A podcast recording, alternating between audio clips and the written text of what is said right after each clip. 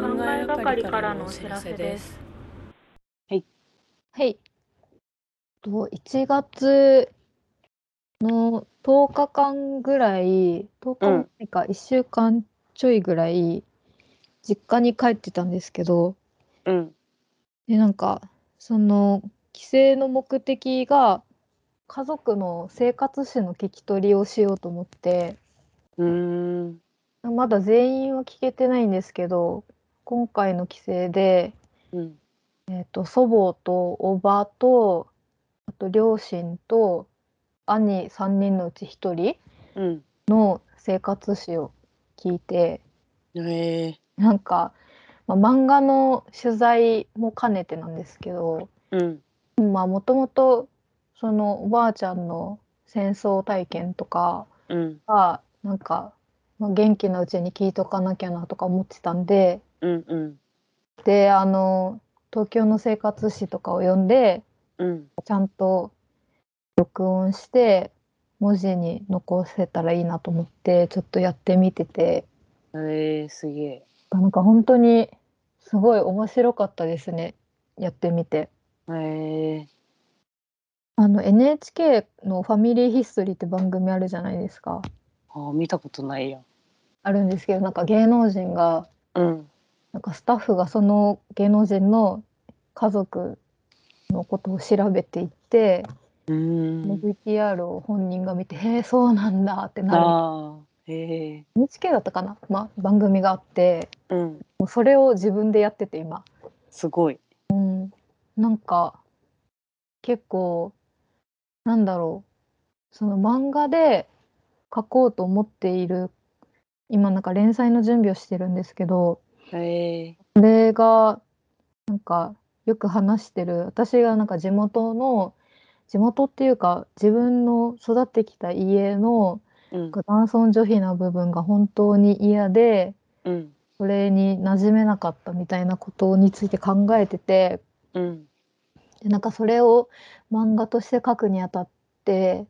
なんかそのなんでこの家はそうなったんだろうっていうことをうーん。改めてちゃんとしら調べてっていうか話をう聞いん。て、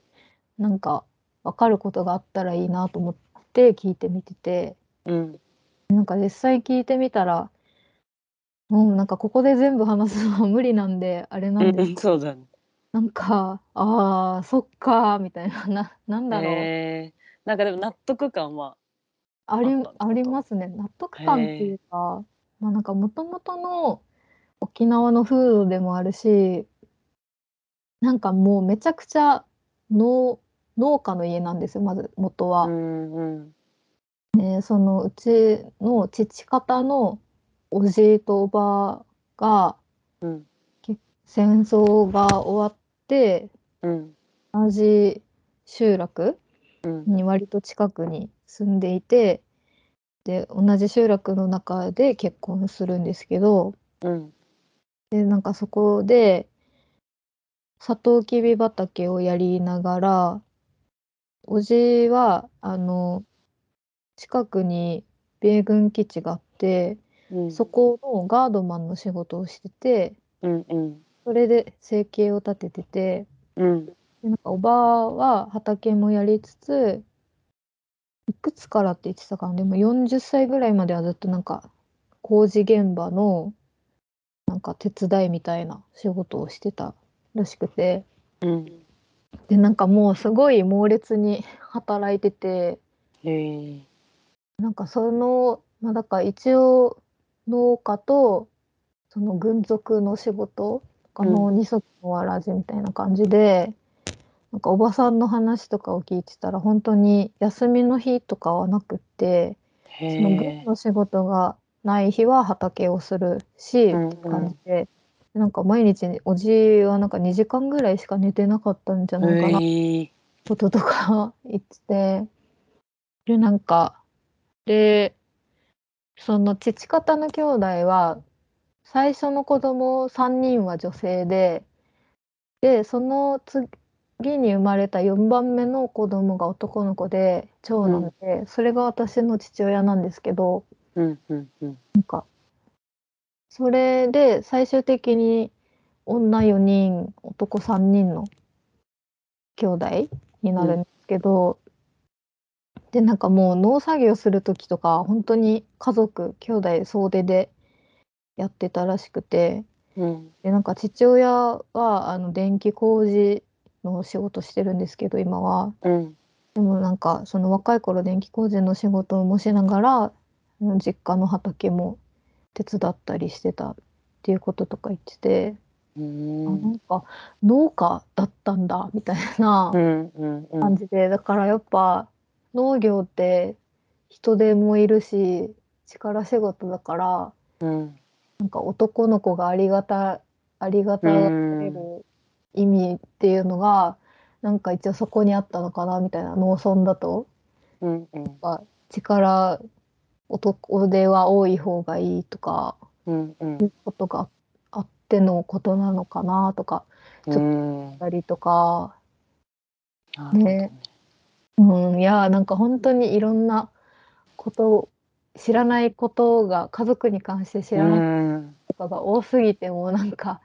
一人分だけでもすごい疲れるのにうんうん大変そなんか1週間ぐらい毎日 誰かしらの話聞いてあそうだったんだとかういろいろ聞いてみたいな感じでもうだから帰ってきた後本当にちょっと疲れちゃって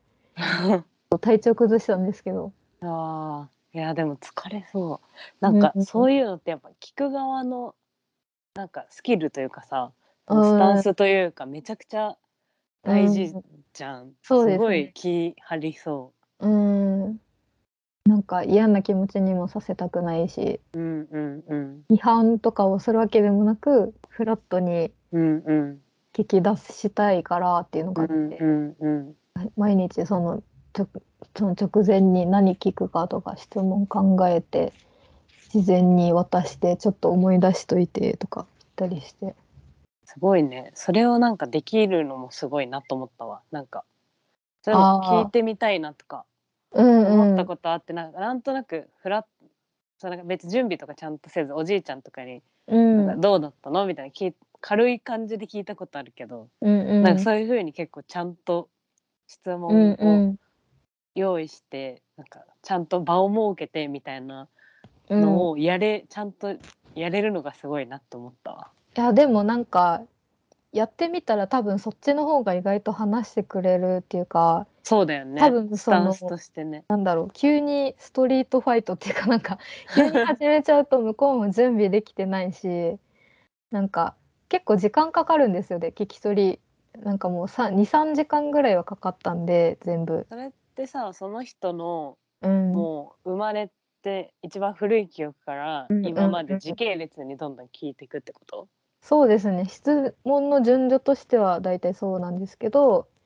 でも間間でなんか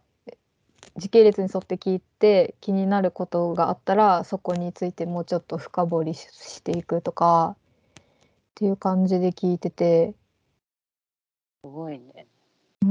でちゃんとその最初に生活史の聞き取りをしたいから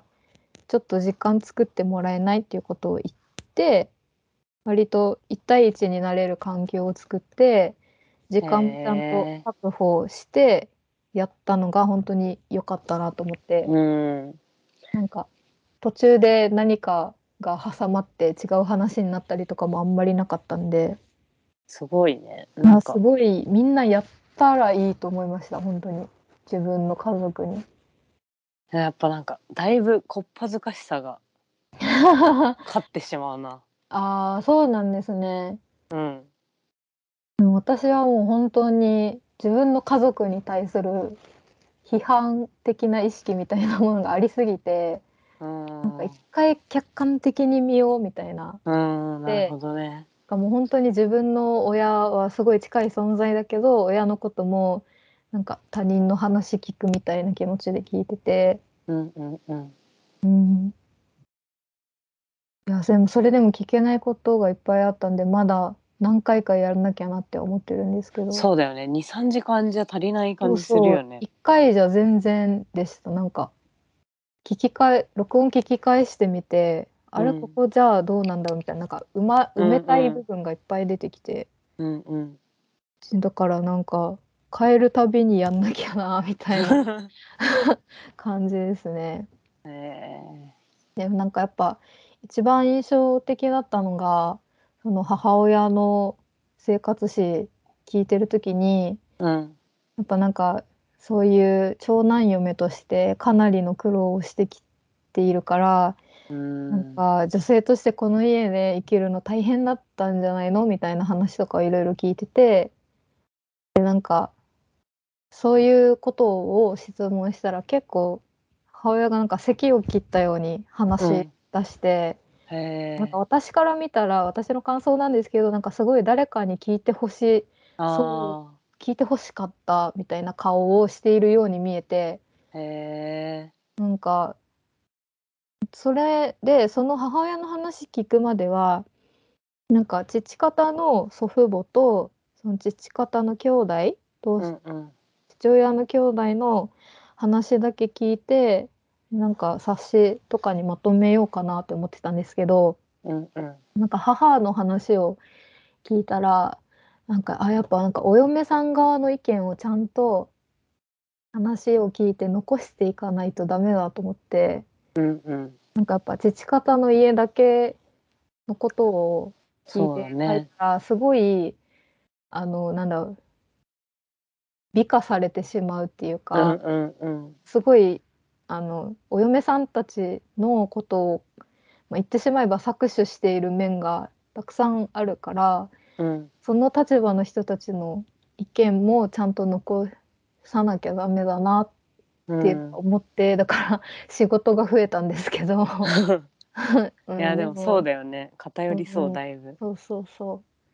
だからそれは結構もうね私の人生をかけて 長い時ね間かけてやるライフワークができたなって感じですね。なるほどねうん、まあでもみんな結構年取ってきたんで、そうだよね早めにタイムリミッ早トめにそうやっていかなきゃいけないんですけどっていうことがあってはいいやーななんんかかファミリすーごいなヒストリー家族って不思議だなって不本当思議にだね思ないんまかした最近見たうん、中国の映画を最近見てうんうん初めて中国の映画見てなんかそれはそれでめちゃくちゃ面白かったんだけどうんそれがなんかお母さんと娘の話でうんなんて映画ですか「とこんにちは私のお母さん」っていうへえなんか結構ファンタジーっぽいうん感じそのお母さんの若い頃にタイムスリップするってういうざーんざっくりすうんうんるうんそういう話なんだけどでその終わりにそのわ私の記憶の中の母はうんなんか中年だったみたいなうん感じのがあってうん確かになんかそういうのってあるじゃんもう生まれた瞬間うにんお母さんでうんうんなんかたまにそれこそ話の流れで若い時のうんその父親との恋愛の話とかそういう父親以外と恋愛の話とか聞くとうんすごいそうそっかみたいなお母さんも若い頃があってみたいなうんの思ったりしてたのもあってその妹も見た妹に言われて見たんだけどこの映画。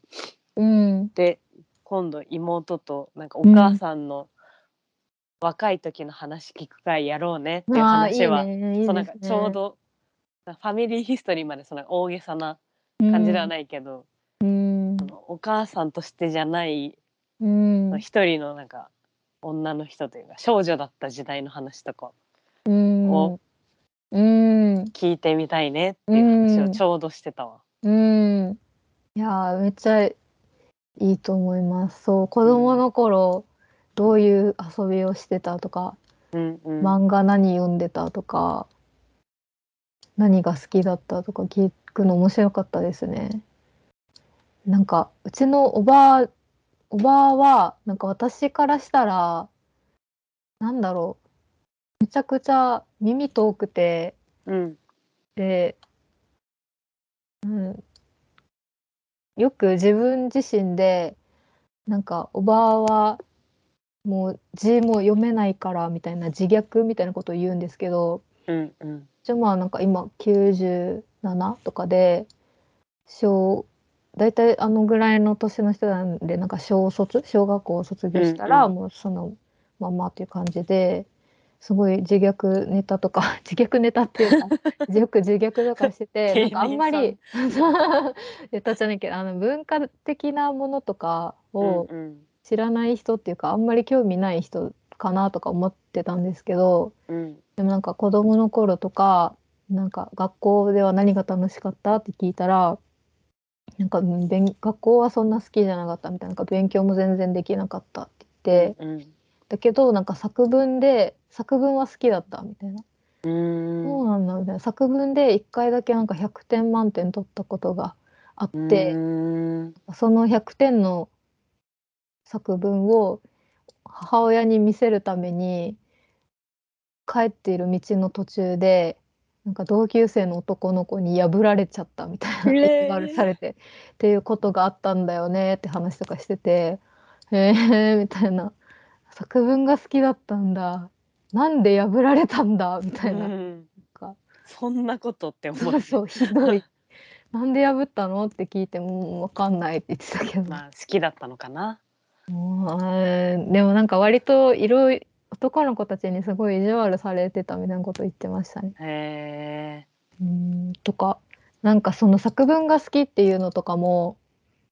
なんかそのおばあは自分の興味関心とかとはもう全然違うとものを持っている人だと思っていたけどなんかどっかでつながってて似てる部分があるんだなみたいなうんこととかをなんかおばあ以外の人の話からもすごい感じて。へ父え親も母親もおばもなんかの話なんか全部がなんか自分に結実していくっていうかすごいねなんか本当に血は争えないなみたいなこうとをんめちゃくちゃ思いましたね。うんなんか父親が私子供の頃ずっと漫画雑誌を毎月買ってもらっててうんなんかリボンを毎月買ってくれてたんですけどうんでも父親の話を聞いてたら父親の父親が私のおじいちゃんがそれを自分の子供に対してやってたんですよね。そのあお父さんのお姉ちゃんとかってことあそうですねでも多分世代が違う世代っていうかお,、ね、お父さんのお姉ちゃんたちの頃は本当にすごい貧しくて余裕のない時期だっただろうからちょっと違うかもしれないんですけどでも私の父親ぐらいの時からは結構軍属の仕事プラス農業もやってたからうん割とその周りの農業だけやっているお家よりはちょっとだけ余裕があって、まあ、でも兄弟は多い方だったから家計は苦しかったらしいんですけど、でなんか漫画をよく買ってくれたらしくておじいが。へえでその私その父親の同級生とかの家はあんまりそういうのを買ってくる感じのお家じゃなかったから。うん結構その同級生の親とかがそのおじいに対してなんかあんたたちが買い当たるせいでうちもねだられて大変なんだみたいなあことーとかを言われたりしてたとかいう話があったりして へなんかえすごいでうちのおじいちゃんは本当に貧しい農家の出身でなんかあの多分そういう地元では文化的なこととかは何も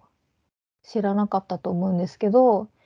その勉強も多分普通に小学校で小学校までしか出てないだろうしなんうかん戦争の時に中国に行ってでなんかそこで出会った上官の人がなんかすごく人格者だったらしくて。うんでそこでいろんなことを教えてもらったらしくて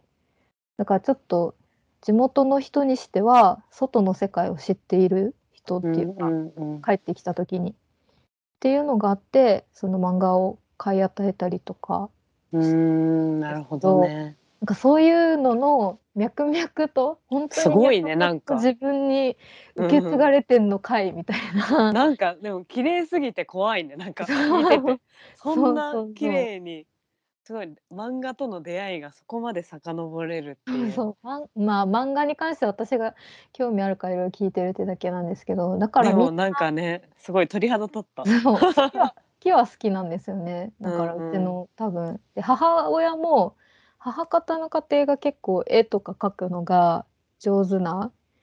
家系でなんか母親のおじさんがなんか絵描きしてる人がいたらしくてななんかそんなにそれだけで生計は立てられてはいなかったらしいんですけど、絵描いてる人がいたとかなんかそういうの知らなかったからえそうなんだみたいななんかちょっと引くぐらい自う分、ん、なんか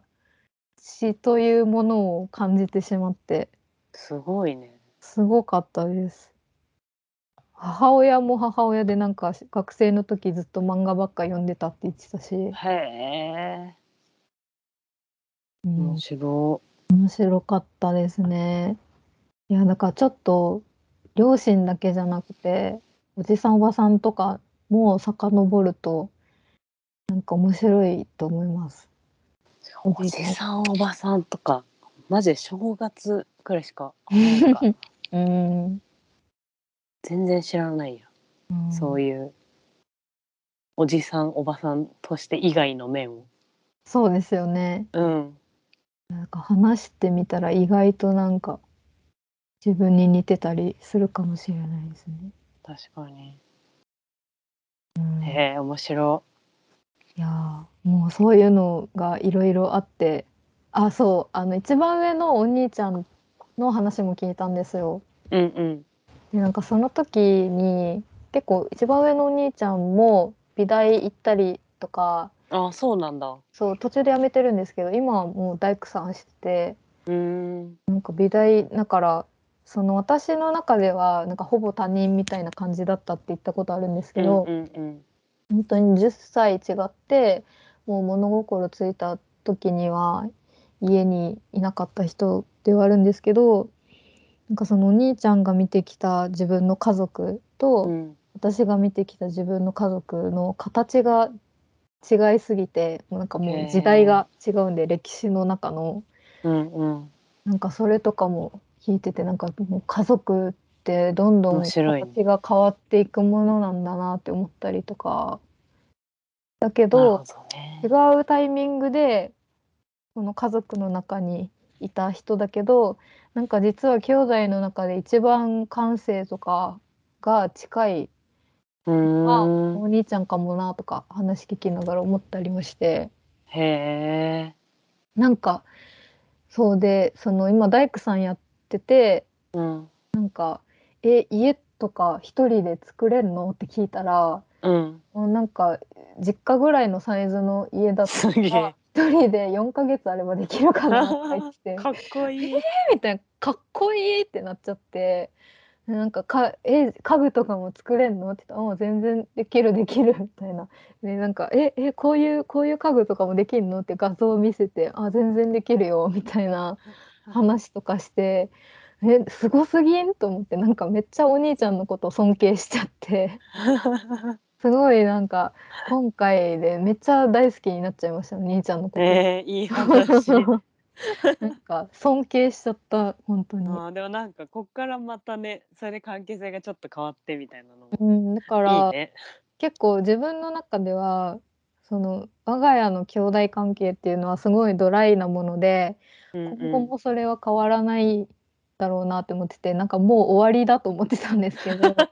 あうん のやりきった。そう そうやりきったっていうかもうこれ以上関係変わらないと思ってたんですけど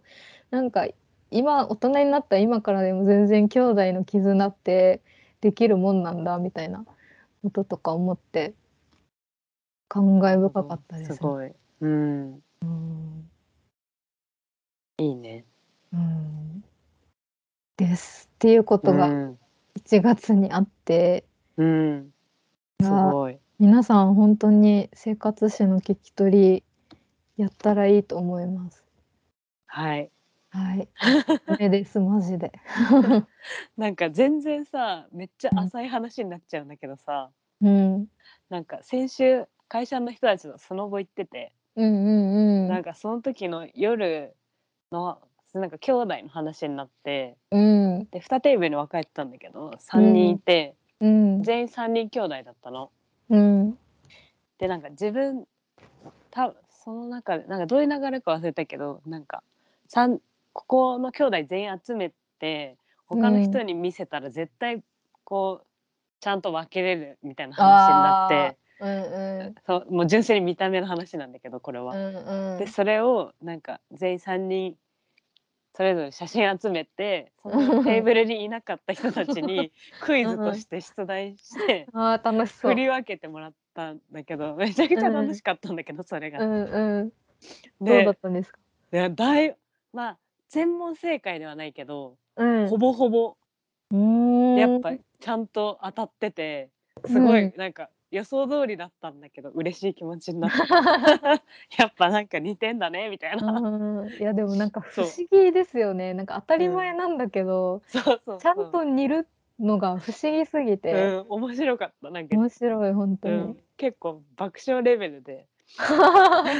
そうなんだそうなんかでそれ終わった後そのその3人じゃない側にもうんがなんかお母さんの写真を全員見せてもらったんだけど、マジ で似ててで本人は「えそうかな?」みたいになってるのがもう面白すぎ て、こんなに似てるのにみたいななんか血ってすごいなっていううんねのをううちも最近感じたちょっとレイヤーが全然違うけどい。やでも分かります分かりま